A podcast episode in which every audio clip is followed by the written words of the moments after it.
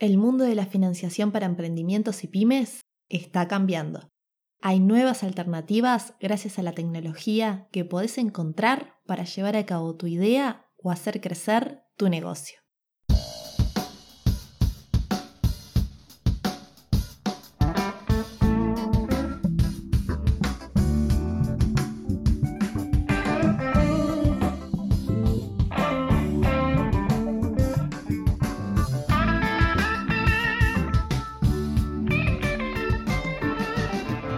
Bienvenidos a Administración.zip, un podcast quincenal de administración de empresas que transmite en pocos minutos y de forma práctica conocimientos, herramientas y aportes de profesionales que te suman valor para que puedas aplicar en tu negocio o desarrollo personal. Mi nombre es Lucía Olú, estudié y continúo formándome en este mundo de gestión empresarial y como tener un negocio requiere conocer muchos frentes, aquí te comparto contenido que te ayude a mejorar, a motivarte y a lograr tus metas.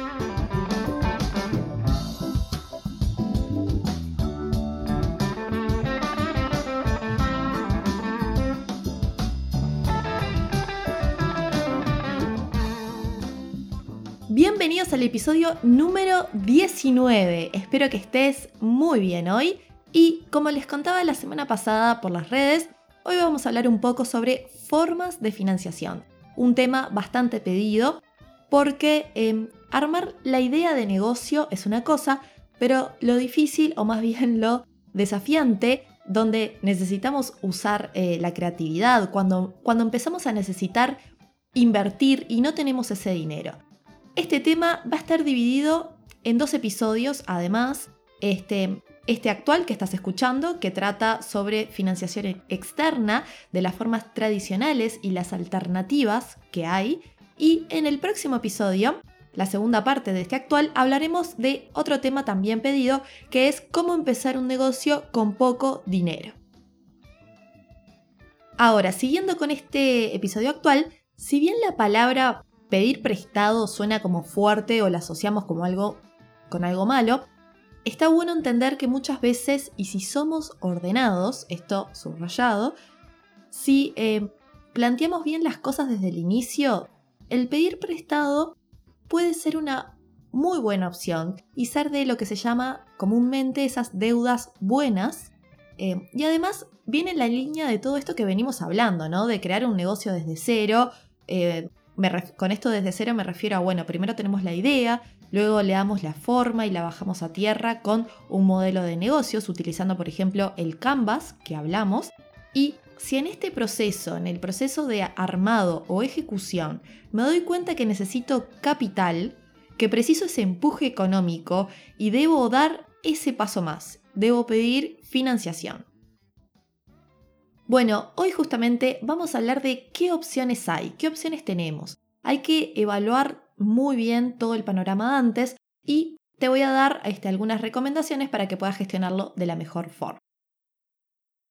También, antes de meterme en el tema, quería aclarar, eh, te quería comentar que voy a mencionar las formas que existen, pero tengan en cuenta que cada país puede variar y puede tener más o menos mecanismos relacionados y como otra aclaración, ya que estoy, o bueno, más bien eh, a dónde está enfocado el episodio, a mí me gusta informar o detallar bien el contenido del episodio, lo que te vas a encontrar, porque valoro mucho el tiempo de cada persona y por eso me gusta este, explicarlo bien. Bueno, entonces este episodio está enfocado en pedir prestado o tener una colaboración en los casos que se quiere invertir, crecer o expandirte.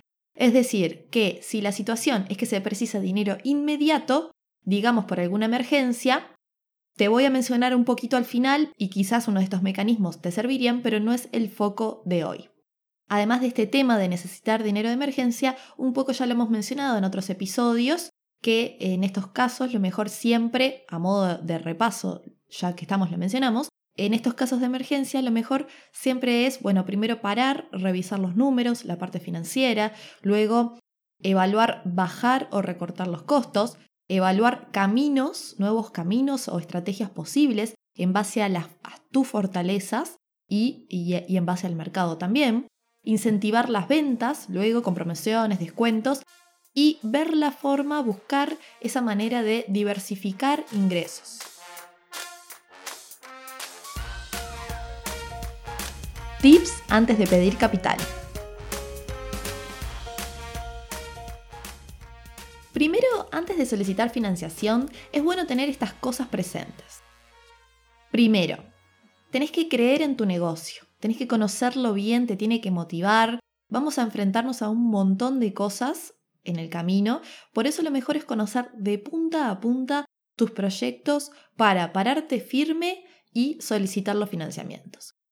Segundo, el objetivo que se busca. Tené bien presente eh, antes de solicitar financiamiento tu objetivo.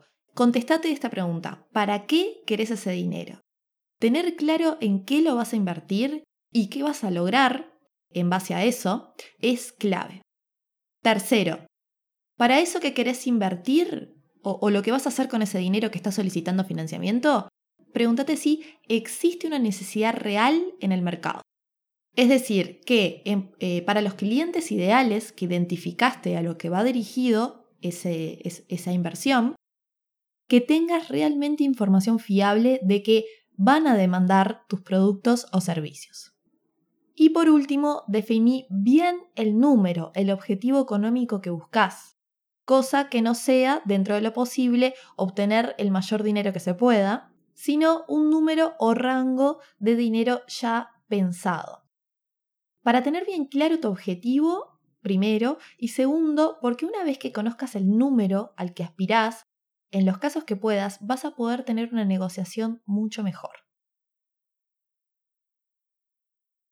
Luego que tenés ese primer paso resuelto, vamos a la segunda parte previo a pedir financiamiento para no tener problemas futuros, que es que em, una vez que te den dinero, vas a tener que pagar periódicamente por él, es decir, devolver el dinero más el interés. Y por eso hay que revisar muy bien tus finanzas, ver tu flujo de dinero actual y proyectado e incluir todo esto en él. Es decir, vas a incluir en tu flujo de caja, es decir, en tu flujo de ingresos y egresos proyectados, primero el ingreso de dinero por ese préstamo que recibís y luego para adelante vas a proyectar los ingresos que te generaría esa inversión y los egresos asociados. Estos egresos se dividen en, por una parte, devolver el capital, que ya sea mensualmente o anualmente, devolver parte de ese pago y además los intereses o comisiones asociados, y hacerlo durante todo el plazo que dure el préstamo. ¿Por qué hacemos todo esto? Para evaluar ni nada menos que la tan importante, la capacidad de pago que tenemos de, devolver ese préstamo. Y también las contingencias. Bueno, ¿qué pasa si em, esa inversión no me genera los retornos esperados? Bueno, tenemos que tener planes de salida y evaluar, hacer nuestro presupuesto de pago. ¿Hasta, cuándo, hasta cuánto podemos pagar por, esa, por ese préstamo, financiamiento o inversión? Este es un punto clave y te diría que ante cualquier duda consultes con algún profesional o amigo que sepa del tema y que te dé una mano con este flujo de fondos. En esto te adelanto que cuando se trata de solicitar financiación para invertir en un negocio, lo que se busca o lo que se trata siempre es que este dinero, esta inversión, debe ir a lugares o partes del proyecto que generen beneficios. Tercero, no nos quedemos solo con lo primero que veamos, hay que buscar varios caminos de financiación y ser creativos también en las formas de obtenerlo, informarnos bien de las opciones que hay, cuál se adapta mejor a vos y preguntar en varios lugares también para poder comparar tasas y quedarte con la mejor opción. Y por último, de esta preparación, de esta previa de solicitar un financiamiento, es tener en cuenta todos los detalles, en parte lo mencionado en, un consejo anterior, de tener en cuenta el presupuesto que te lleva a devolver el dinero más las comisiones e intereses y después entender y conocer bien el detalle del mismo, es decir, la famosa letra chica.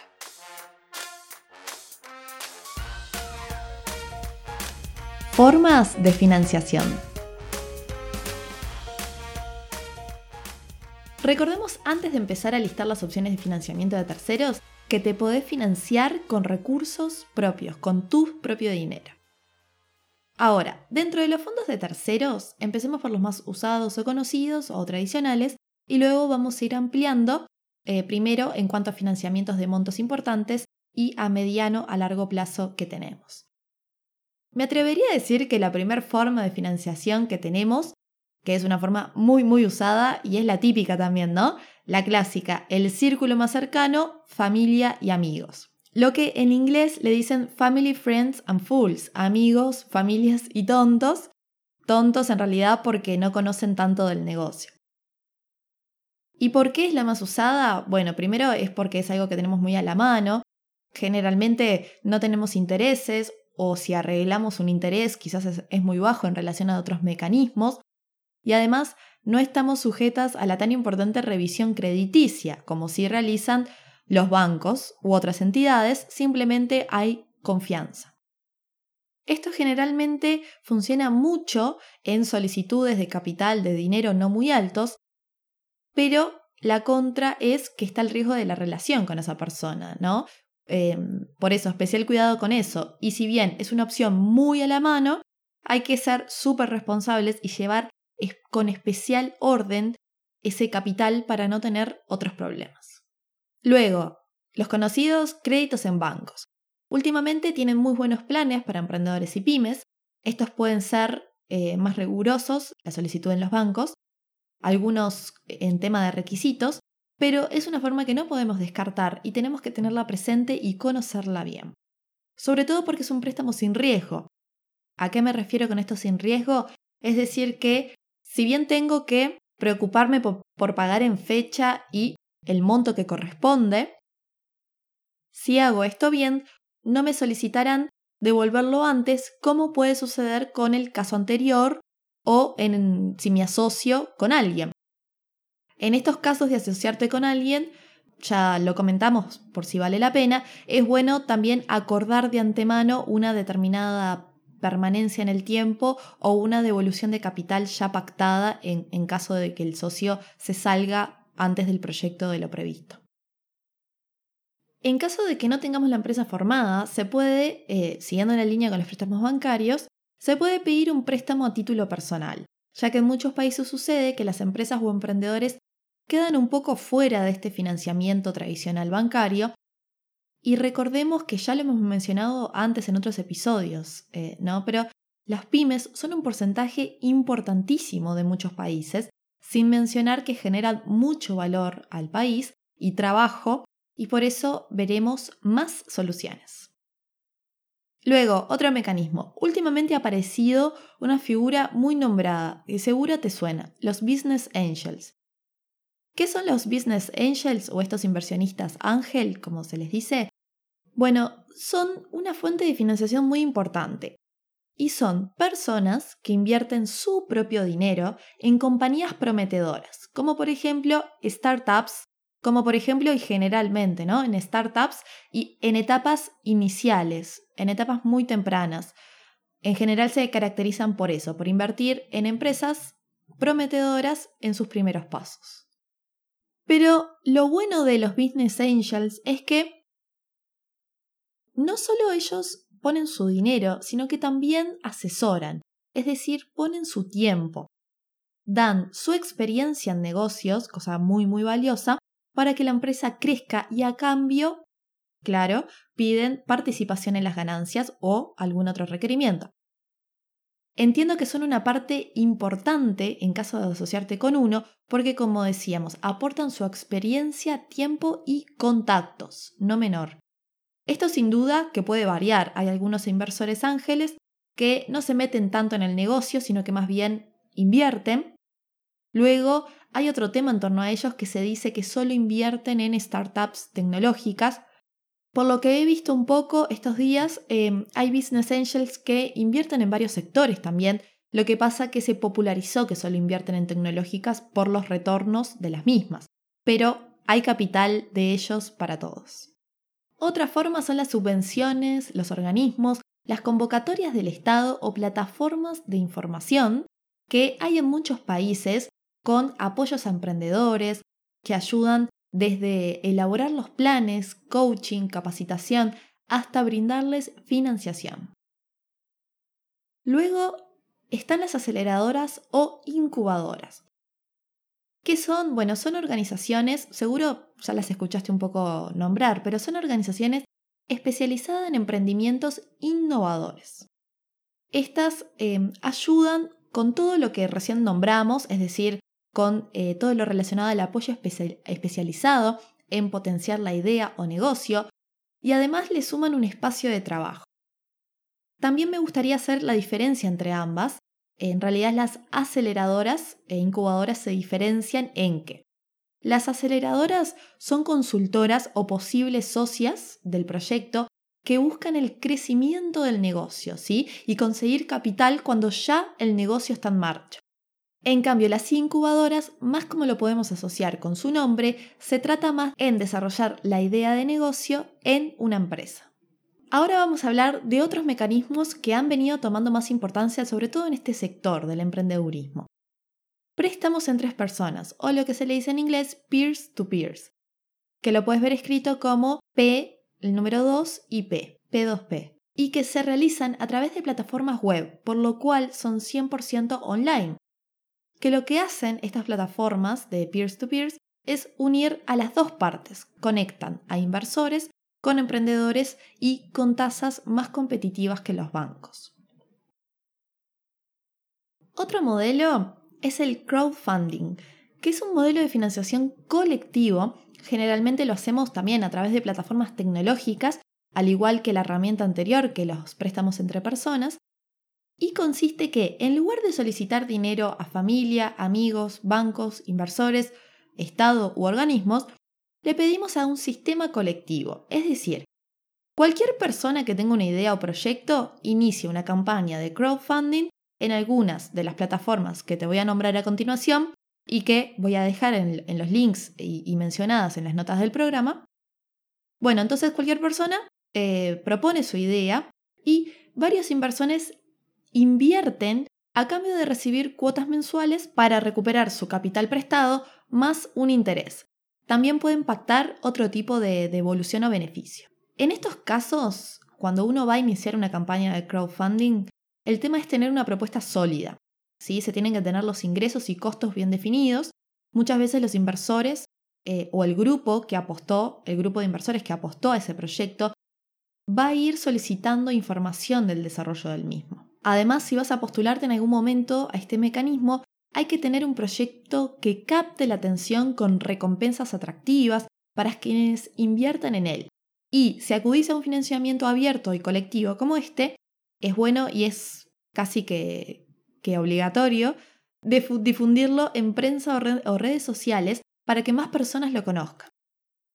También eh, estos días estuve viendo, investigando un poco cuando preparaba el episodio, que es un método que en promedio se demora entre una semana y 30 días en lograr el financiamiento esperado, ¿no? Desde que se publica o se realiza la campaña hasta eh, llegar a ese número eh, objetivo.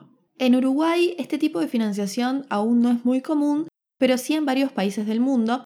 Según una nota del diario Observador de aquí Uruguay, las plataformas más conocidas de este modelo de financiación crowdfunding son la que se llama Kickstarter, también todas estas las voy a dejar en las notas del programa, Kickstarter, Indiegogo, esas dos, y a nivel regional, a nivel latino, tenemos a Ideame, que es una que estuve viendo, que quiero hacer la aclaración, hay que tener en cuenta el foco de cada sitio, ¿no? de cada plataforma web.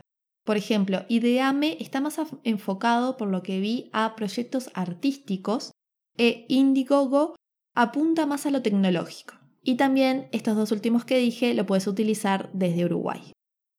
Estuvimos hablando de financiamientos a largo plazo o a corto plazo o números importantes como para iniciar un negocio que necesita una inversión importante o dar ese paso de crecimiento. Pero luego tenemos el financiamiento a corto plazo. Para esto tenemos las fintech, las queridas fintech, para que los negocios en marcha puedan, por ejemplo, descontar cheques y facturas u otros valores, como pagarés o letras de cambio. Recordemos que los bancos también hacen estos adelantos eh, contra documentos, a cambio de un descuento.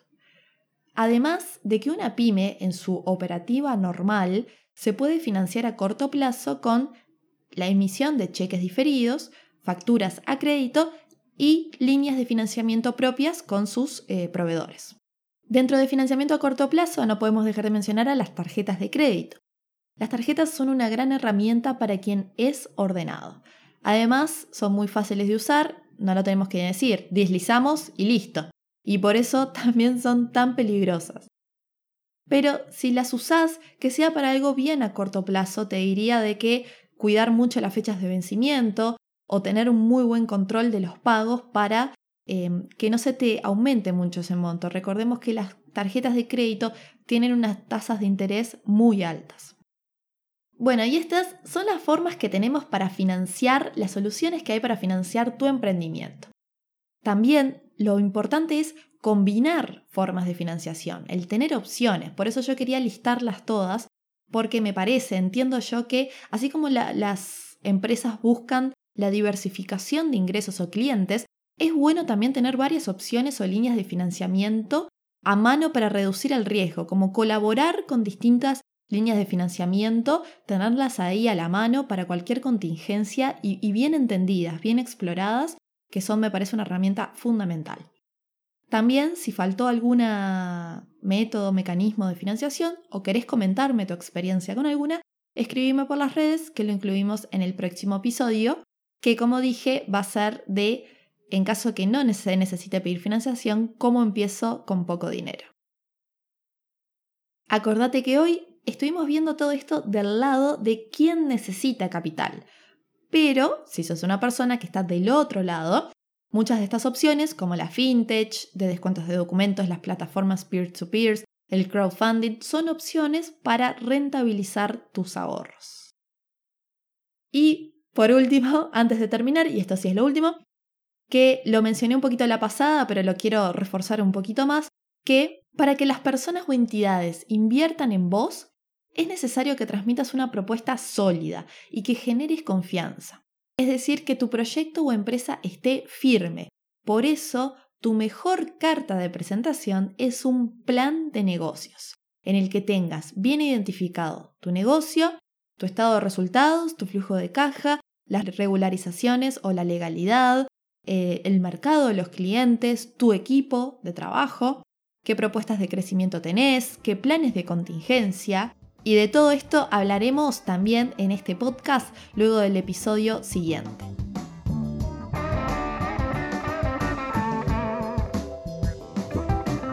Soy Lucía Grosso, o Lu, y encuentran el podcast en el sitio web administracionzip.com.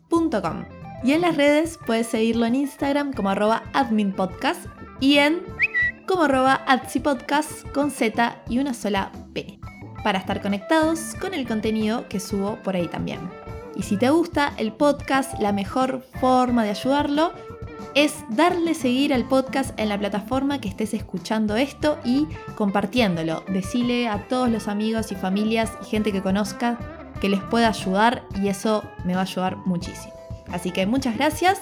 Administración SIP es un podcast original e independiente hecho para que aprendas y mejores en minutos la gestión empresarial. Hasta el próximo episodio. Nos escuchamos. Chao, chao.